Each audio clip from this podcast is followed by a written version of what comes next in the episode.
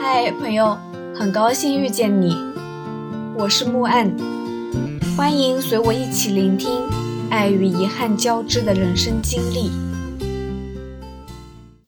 临睡前搞妥了几件事：一，打听好了车站，据说是要买早六点去兰州的那趟车，到洛尔盖的时候下，上车买票就行。二，联系了若尔盖的住处神仙居，接电话的叫法官，据说是老板之一，吩咐我说，班车应该十点多就能到了，你在加油站下，到时候我去接你们。三，通知了小林，告诉他时间，你要是到时候起不来，没在车上，那我们就要拜拜喽，可不是我的问题。第二天我起得很早。背着包一路走到车站，去兰州的车就在门口停着，很醒目。刚上车就看到了小林，他和他的朋友叫二宝吧，因为长得敦实憨厚讨喜。两人端端正正坐在车子的前一排，热情地递了个馒头给我，说：“于姐，你还没吃饭吧？吃个馒头吧。”接过馒头，我感慨万千。这得亏我不是人贩子，要不这业绩指标完成的也太 easy 了。我以前就听说过被卖了还帮人数钱的，可从没听说过被卖了还搭一个朋友外加送个馒头的。一路颠簸，十点多的时候，车子在若尔盖县城外的加油站停下，视野空旷，阳光明媚。有一辆小面包车先停在了那儿，外头站了个人，我觉得他就是法官。法官大概二十多岁，中等个子，给人很机警敏捷的感觉。因为下车的就我们几个，几乎不需要认，法官就跟我打了个招呼，说：“就是你吧，上车吧，我顺便还要拉点货。”我带着小林和二宝上了车。法官装完了货上车，问我：“你是要住我们神仙居吧？下午有人要拼车，去瓦切塔林和唐克九曲黄河，你要拼吗？”废话，当然要拼！刚到就有的玩，日程如此紧凑，心里多有成就感。车到神仙居，当时若尔盖县还没有青旅，神仙居也只是做的颇有青旅特色而已。屋子里坐了个姑娘，穿黄色的冲锋衣，丽江是大裙摆，神情气质都很老练。我以为他应该是已经工作了，一问才知道他是复旦的，叫阿水，大三。这两天住这儿，闲着无聊，偶尔帮着做义工。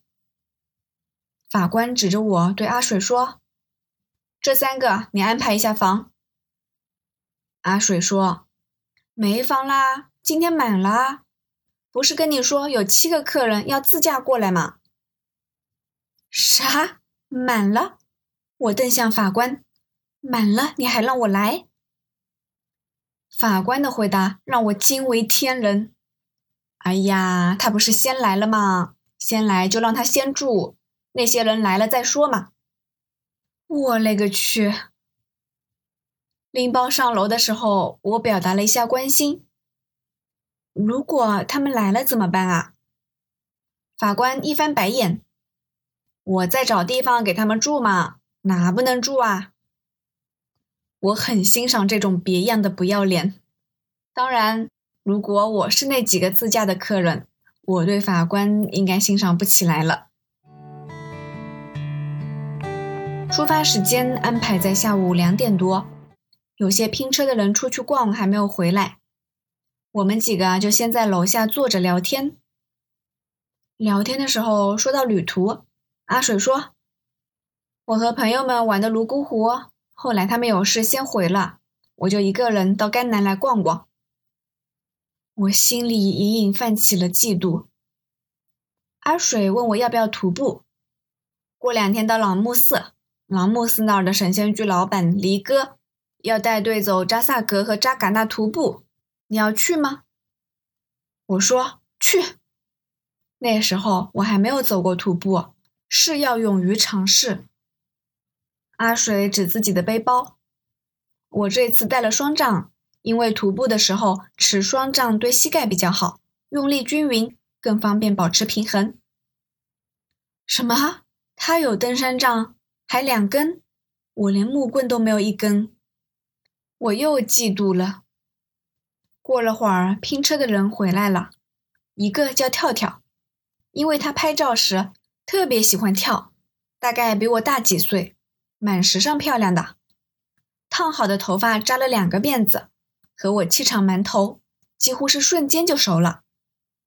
另一个我们都叫她大姐，四五十岁年纪，说是成都的大学老师，时不时就喜欢进川北啊、藏区啊。路上遇到的朋友，除非是他自己主动提，否则我们不会去问真实的名字、年纪、在哪上班等等。七大姑八大姨关心的问题，旅途作伴，聚散随缘，玩得开心就好，且大多后会无期。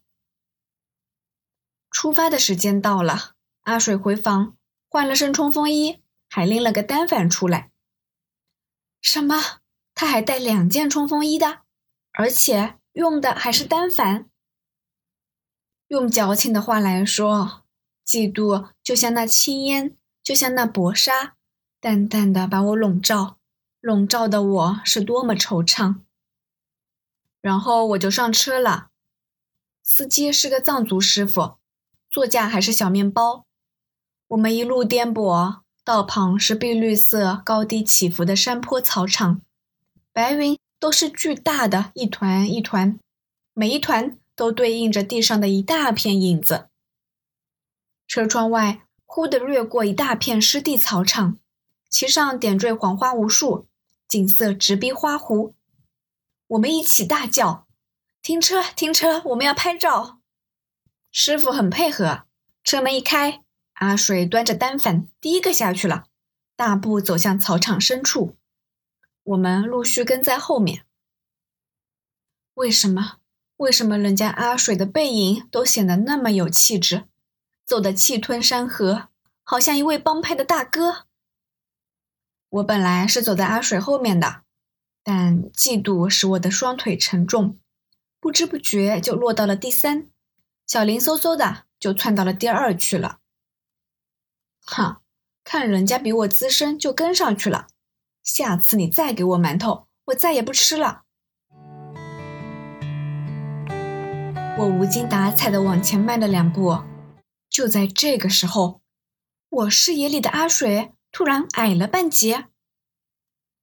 当时的站位，阿水第一，小林在他身后不远，我又在小林的身后半米不到，隔得很近。阿水忽然矮下去，吓了我一跳。阿水大叫：“我掉进沼泽地了！”我们立刻都不动了。小林及时刹住了腿，要不然下一个就是他掉。我看了一眼脚底下，湿地的泥水快把我的登山鞋淹了一半了。到这个时候，我们才意识到若尔盖是个湿地沼泽。看似平坦的草场，其实处处陷阱。我们不知不觉已经走进沼泽，现在只能沿着脚印原路后退，因为你不知道往左、往右、往前哪里又有陷阱。阿水这一踩空，湿泥立刻淹到大腿根。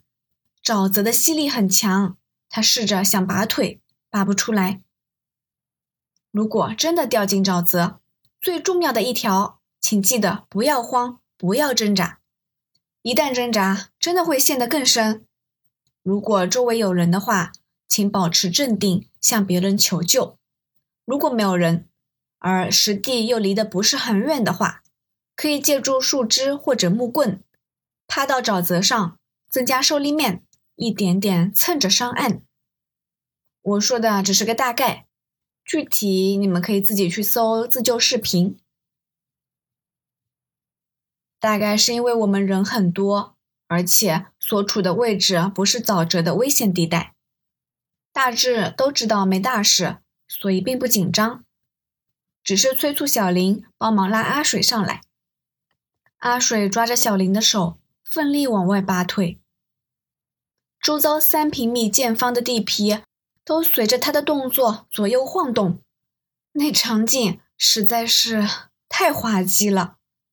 我们都憋笑得很辛苦，只能一脸关切地说：“慢点，慢点。”然后别过脸，拼命笑。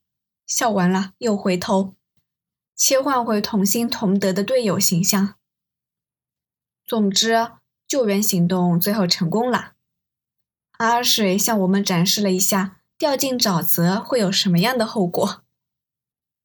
我们就近找了低洼处的一条小溪，让救援行动的两个人先清洗一下。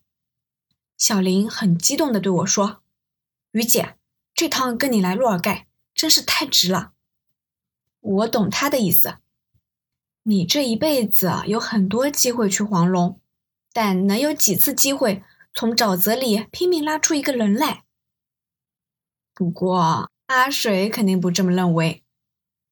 最后补充一句，我没有再嫉妒过阿水了，一定是我这个人深明大义，知道嫉妒是不健康的情绪，所以自我调整化解了。嗯，一定是的。感谢收听，希望这个播客能陪你度过每一段孤独的旅程，彼此温暖，彼此治愈。希望来到这里的你可以放下一天的疲惫，尽享这人间好时节。也欢迎大家转发、订阅、赞赏、支持。我们下期见。